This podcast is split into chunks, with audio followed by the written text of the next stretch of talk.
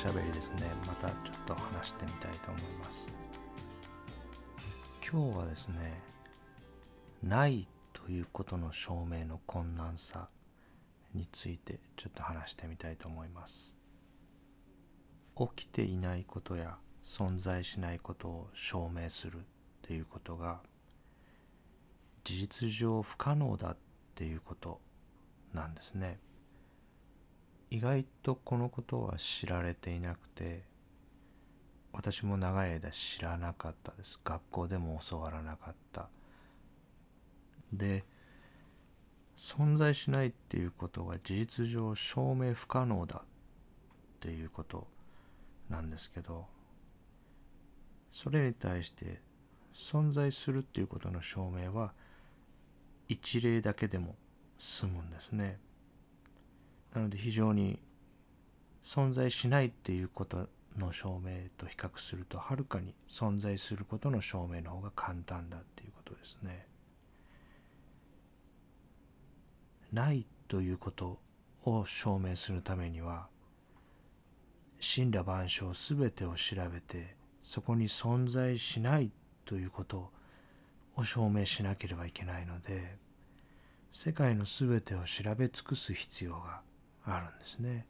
でそれは事実上不可能だっていうことなんですね。なのでえ議論の一般的なルールとしてあると主張したものがそれをまず先に証明しなければならないという暗黙のルールがあります。でそのことを隠したままないことを証明できないんだからだからあるんじゃないかっていうふうに主張することそういう詭弁をですね悪魔の証明っていうふうに呼ぶんですね。まあ法律の世界とかでは非常に有名なことなので知っておられる方も多いかと思うんですがこの悪魔の証明の実例挙げると占いが当たらないという証拠はない。だから占いは当たるとかですね。幽霊が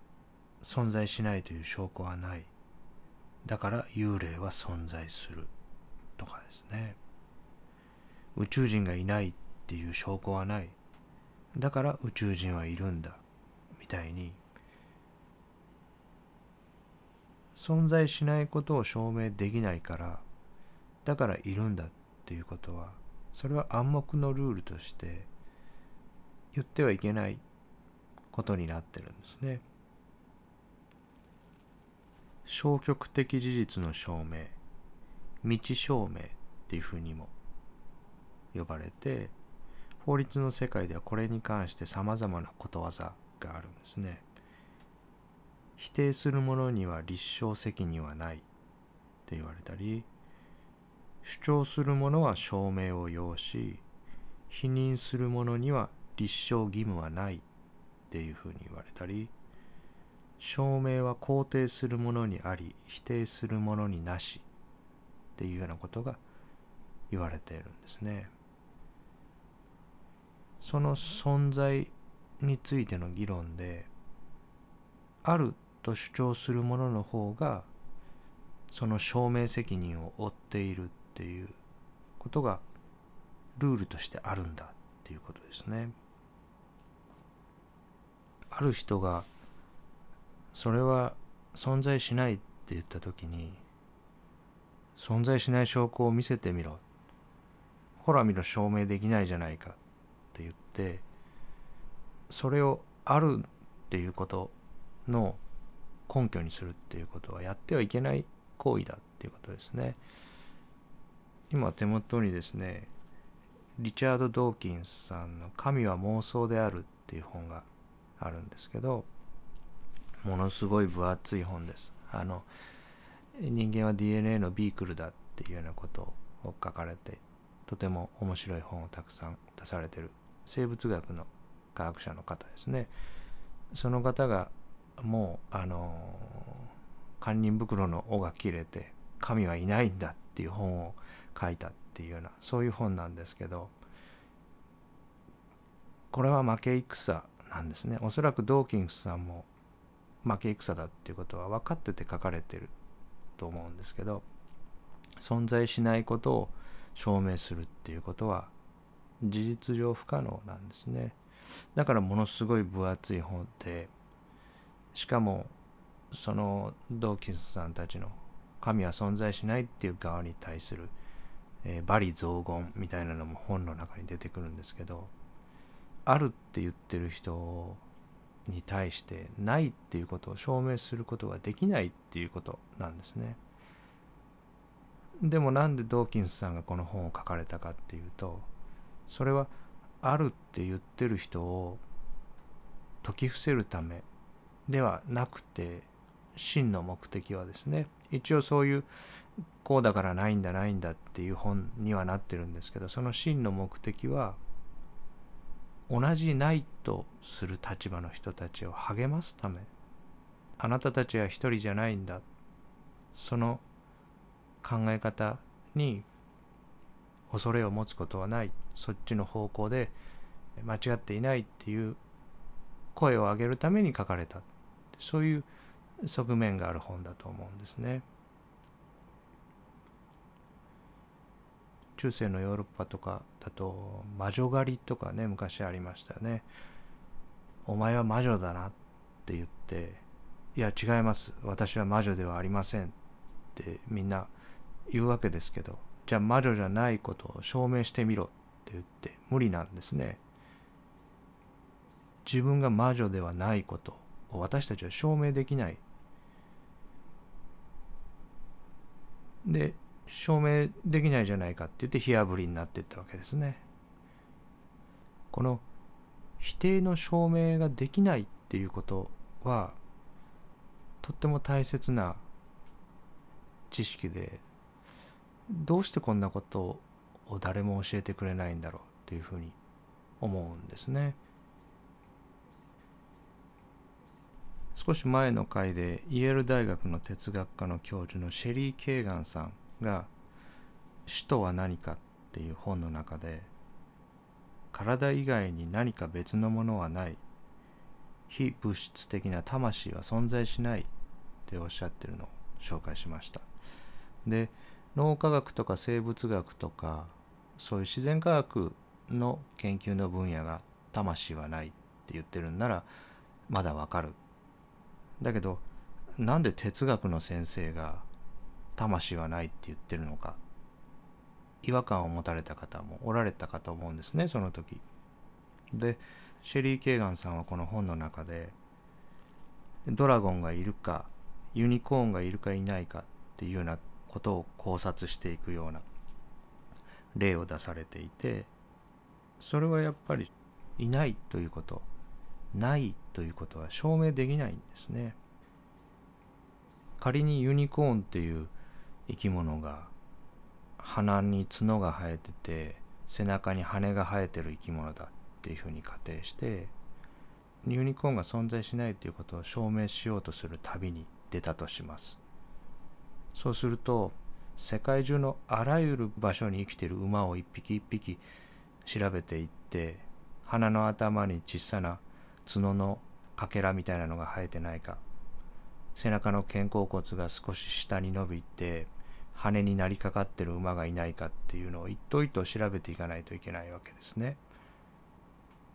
世界中の馬を全部調べたっていう主張したとしてもアマゾンの奥地とかにね調べてない一頭がいたとしたらその一頭の肩甲骨がその世代から下に向かって伸び始めてるって否定できないわけですね。で仮に世界中の馬を全部調べて旅から戻ってきてユニコーンはいませんでしたって発表したとしてもその発表してる時に新しい子供の馬が一頭産み落とされてその馬の鼻の頭がちょっと上に伸びていてそんな馬が発表してるその時に生まれる可能性もゼロじゃないですよね。なのでこの世界にユニコーンが存在しないっていうことを誰も事実上証明できないっていうことになるんですね。シェリー・ケーガンさんは本の中で存在しないと立証する義務はないっていうふうに書かれてますね。でこれに対して「ある」と宣言することはとてつもなく重たい責任があるわけです。あのちょっと前になりますけどおぼかたさんって女性の研究者の方がねスタップ細胞はありますってこう宣言してニュースになりましたよね。何かがあるっていうふうに宣言するっていうことはその宣言した人が立証責任を負うわけですね。存在を証明しなければならないのはあると宣言した側だっていう重い責任が生まれるわけですね。なのでおぼかたさんはみんなを納得させるその存在を一例でもいいので生み出さなければいけないっていう重い責任を負わされてしまったですねあの事件も小深田さん一人に罪を負わせてバッシングするような流れになりましたけどそれもやっぱり、え不公平な流れだったですよね。でここまでずっと魂があるかないか自由意志ですね私たちが自分の体や思いをコントロールできるようなそういう自由意志があるかどうかっていう話をしてきたんですがそういうことを証明したいと思ってる科学者もいるわけです自然科学の中に。でそういう方は何とか証明しようとして今躍起になってますね。それは存在するって主張する側が証明しないといけないからですね。ちょっと話は外れますけどあの前野隆さんですね受動意識仮説をおっしゃってる前野隆さんの本で自由意志は存在しないっていう立場なんですね前野隆さんは。で西洋の学会とかでそういう主張をするとなかなかキリスト教国の皆さんは受け入れることができない。だけど日本人の学生とか本を読んだ感想の方とかの反応としては大体半々ぐらいのような印象を持ってるっていうふうに前野さんは書かれてますね。あなたに自由意志は存在しないっていう話を聞いた時に半分ぐらいの日本人は何ふざけたこと言ってるんだとそんなこと受け入れられるわけないじゃないかっていう人が半分ぐらいで残りの半分ぐらいの日本人はあやっぱりねなんかうすうすそんな感じがしてたみたいな風に思われるようだっていうような印象を持ってるっていう風に前野さんは書かれていてそれは世界中を見回してもかなり高い割合だと思うんですよね。こんな話を半分ぐらいの人がびっくりしながらもああやっぱりなって思えるっていうのはすごいことだっていうふうに思うんですね。で魂があるっていうことを証明しようとした実験ももちろんあるんですね。で一番有名な実験は魂の重さは 21g あった。人が亡くなった時に人間のご遺体が 21g 軽くなった。この 21g が魂の重さだろう。っていうのが一つ魂がある側の根拠になってるわけですね。存在するっていうことを証明しようとしたそういう実験ですね。2003年に 21g っていう映画ありましたね。で私もこの映画は見てないんですけど人が亡くなった時にほんのわずかだけど魂分の重さが軽くなったっていうのは小さい頃から何かで聞いたことがあってものすごい多くの方がこの実験のことを知っておられると思うんですね。何グラムっていう数字まではあやふやでもこういう実験があって亡くなった後人間の体はほんのわずかだけど軽くなるんだっていうふうに思われてる方もたくさんおられると思うんですね。でこの魂の重さが 21g だっていう考え方がどこから来たのかっていうと1907年にマサチューセッツ州の医師だったダンカン・マクドゥーガルが行った研究が元になってるんですね。養護施設の結核患者4人糖尿病患者1人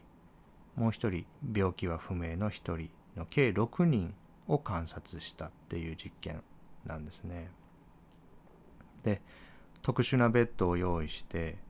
亡くなる直前亡くなった瞬間死亡後っていう3つのタイミングで体重を測ったでその最初の1人が亡くなってすぐ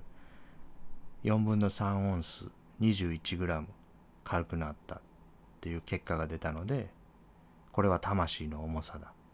魂はあるっていうことを発表したで続いて他に犬15匹も同様に亡くなる前と亡くなった後を測定して体重が変わらなかったので魂は人間だけにあるということを発表したんですね。でしかしですね実は観察結果はバラバラだったんですね。人が瀕死の時にはやっぱ呼吸が荒くなったりするので1時間ずつ1オンスずつ体重が軽くなった人や2分の1オンスだいたい 14g ですね減少した後に亡くなってさらに1オンス減少した人や減少した後に一旦増加した人とかそれから不手際で観測できなかった人とか亡くなる前と後で体重が変化しなかった人とかですね他の5人はそういうふうにバラバラだったっていうことなんですね。でこの実験結果を受けて他の研究者の方が同じように実験したんですが再現できなかったこのマクドゥーガルさんは体重が変化しなかった患者に対して研究そのものを避けていたんですね。でさらに死期が近い犬を用意できなかったっていう記載があるので健康な犬を殺したんじゃないかっていうことが言われてるこういうことを考えると魂は存在するしかも人間にのみ存在するっていうまず主張したい結論があってその結論のためにデザインされた実験。でしかも研究の分母ですね。参加した全体の人数はたった6人。で 21g 死んだ瞬間に軽くなったがそのうちの1人っていう本当にお粗末な実験だったっていうことが分かってるんですね。でさすがに当時からこれはちょっと実験としての体を全くなしてないっていうことで批判が相次いで分が悪くなったマクドゥーガルさんは1911年に反撃に出るんですね。患者さんが死ぬ瞬間を写真で撮影して亡くなる瞬間に人の頭部を取り巻いていた光の撮影に成功した。これが肉体から魂が離れていく。光こそが魂でこの光の重さが 21g だっていうふうに主張したんですね。インチキですねこれね。100年以上前のインチキがこれだけ多くの人の知識として現代でも生き続けていて大勢の人が結果だけ知ってるそれはなぜかっていうとその知識を握ってることに利得があるんですね。それを握ってる人たちに。私もこれ初めて聞いたのは多分中学生ぐらいですかね。死んだ時に少しだけ体が軽くなるみたいなの。でそのことが心の中に引っかかってずっと40過ぎるまで本当かどうかわからないけどそういうこともあるんだなと思いながら生きてきたっていうのはそこにその事実を握ってることによって自分が信じたいものに近づけるようなそういう都合のいい考え方だからだったと思うんですね。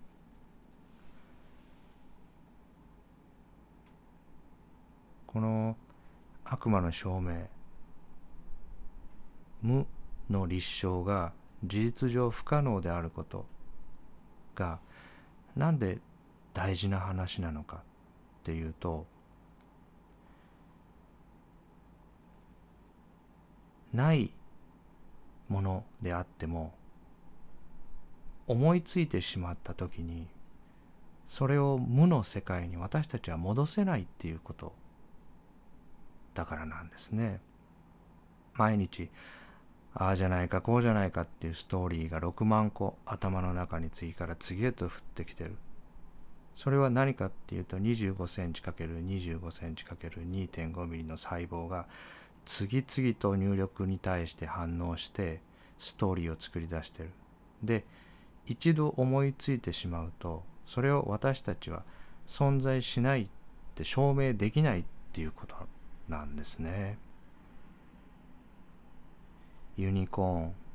ドラゴン、ネッシー、宇宙人、お化け、ご利益、引き寄せ、天国、地獄、あの世、輪廻転生、神様、上一主催、魂。周りの人の影の行動、あの人の言葉の真意、あの人の態度の真意、あの人の目つきの真意一度思いついてしまったらそれが存在しないっていう証明ができないっていうことになってるんですね。でこのあるかないかわからないものをあるとして生きていくとどんどん苦しくなっていくんですね。世界は次から次へとフィクション頭の中で生み出した想像の産物にあふれていきます。キリスト教やイスラム教の国では仮想じゃなくて土葬が主流なので土に埋めるわけですね。でイエス様みたいに亡くなった後もいつか復活するってということを考えて燃やさないで土の中に埋めるわけですけど死んだらそのままの形では生き返らないっていうふうに日本人の多くは思ってますね。だけど死んだら生き返らない生き返らないっていう否定は証明できないんですね。ってなると死んだら生き返るかもしれないって思って土の中に埋めるわけですね。でその後復活しても土の中で棺桶から出れなかったら地上に戻ってこれないですね。なので1800年代の後半までは安全な棺と書いて安全棺なんですがそれがヨーロッパでは普通に売られてた棺桶の中で生き返ったら手首に結んだ糸を引いてそうするとバネが作動してお墓の埋まってる真上の地上に旗が上がるような装置がついていてそれと同時に煙突から新鮮な空気が入って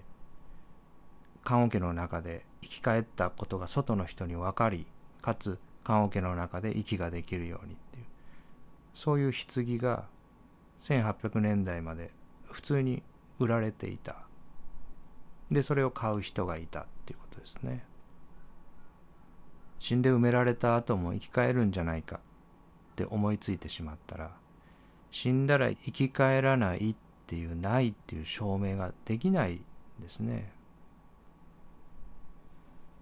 あるかないかわからないものをあるとして生きていくっていうことにすると世界には次から次へと恐ろしいものが生み出されていきます。2つ目の世界と3つ目の世界脳内で作り出された2つの世界をなぜ分ける必要があるのかっていうのがここなんですね。東京タワーは今ここに私の目の前にない。それは99.99%存在しているけど今ないのでないとするっていう話をしてきました。でもそれを聞かれた方の中には99%あるんだったらそれもあるでいいじゃないかって思われる方もおられるかと思うんですね。だけどその多分あるっていうこととあるっていうことの間にはとてつもなく大きな違いがある。似て非なるものなんですね。おそらくあるものと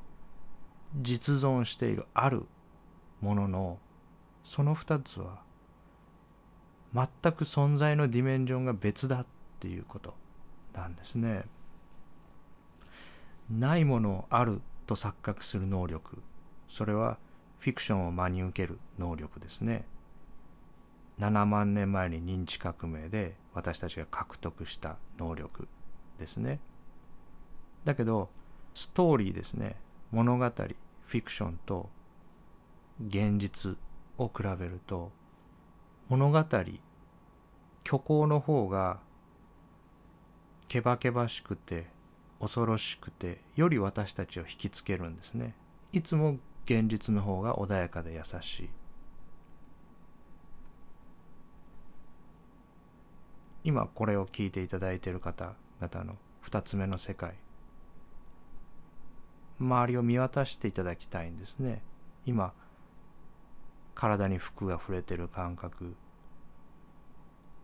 見えている景色聞こえてきている音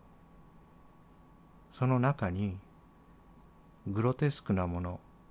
過剰なものまがまがしいものないと思うんですね。いつも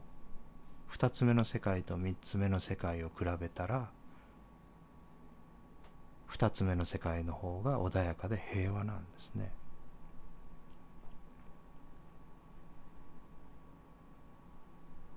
ここまで考えてきて私たちが確実に言えることっていうのはそれが存在しないっていうことは立証できないだからそれは存在するかもしれないし存在しないかもしれない。存在するかしないかわからないっていうところが私たちの言えるギリギリのところあることを思いついてしまった。日本には土の子がいるかもしれないって思いついてしまった。世界にはドラゴンがいるかもしれないって思いついてしまった。ただドラゴンが世界に存在しないことを私たちは証明できない。でそれ思いついてるの私じゃないですね。浮かんできたんですね。次々とその浮かんできたものを私たちがギリギリ返せるところは無の世界じゃなくてわからないの世界だっていうことなんですね。一つ目の世界と三つ目の世界には別の呼び方がある。と私は思ってます。一つ目の世界の別名は不思議な世界。ありとあらゆることが起こっていてなぜそうなっているのか誰も説明できない。さまざまな不思議なことが起こっている不思議な世界ですね。で2つ目の世界は名前のない世界ですね。名前を付けた瞬間にそれは3つ目の世界になるんですね。だからいろんな言葉で言います。青い鳥の居場所とか一粒の真珠とかいろんなことを言いますけど2つ目の世界には名前は付けられない。で3つ目の世界の別名はわからないっていう世界です。本当かどうかわからない。あるかないかわからない。で私の先生の一人で外国の方なんですがその方が教えてくれた日本の禅を英語に翻訳してたくさんの本が出版されてる。でその本の中に英語でこういう文章があるっておっしゃってたんですね。Don't know is the name of truth. 真実の別名がわからない。っていうこと。自我が何かを決めつけた時に本当にそう言えるだろうか？それって本当だろうか？いつも思う。で真実3つ目の世界の真実は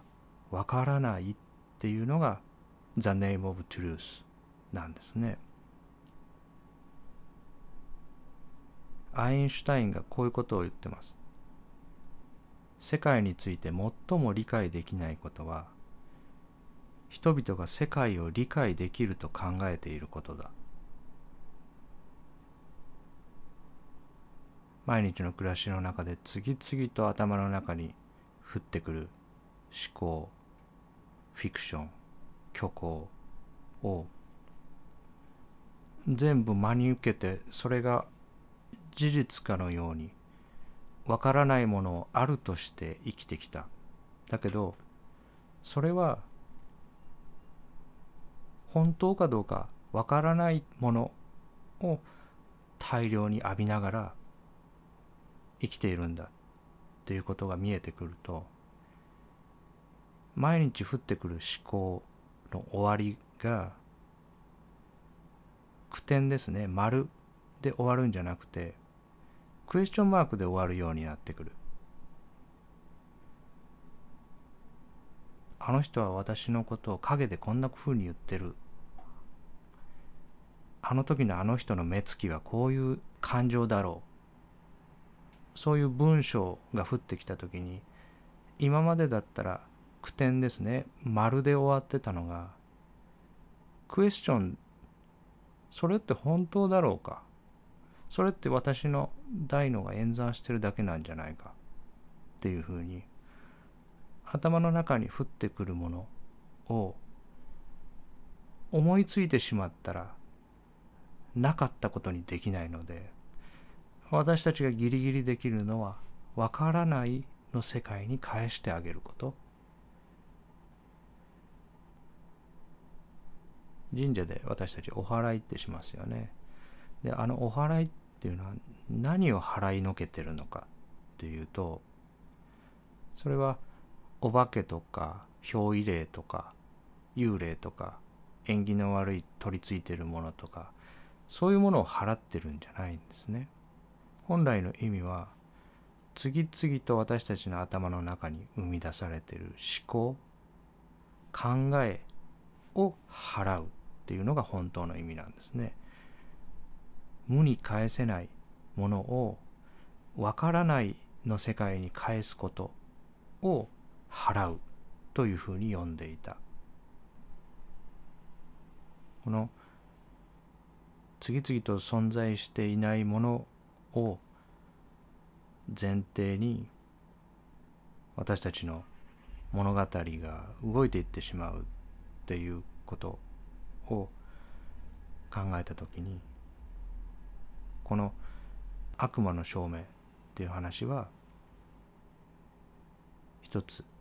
私が世界を見る見方のキーワードになってるものですね。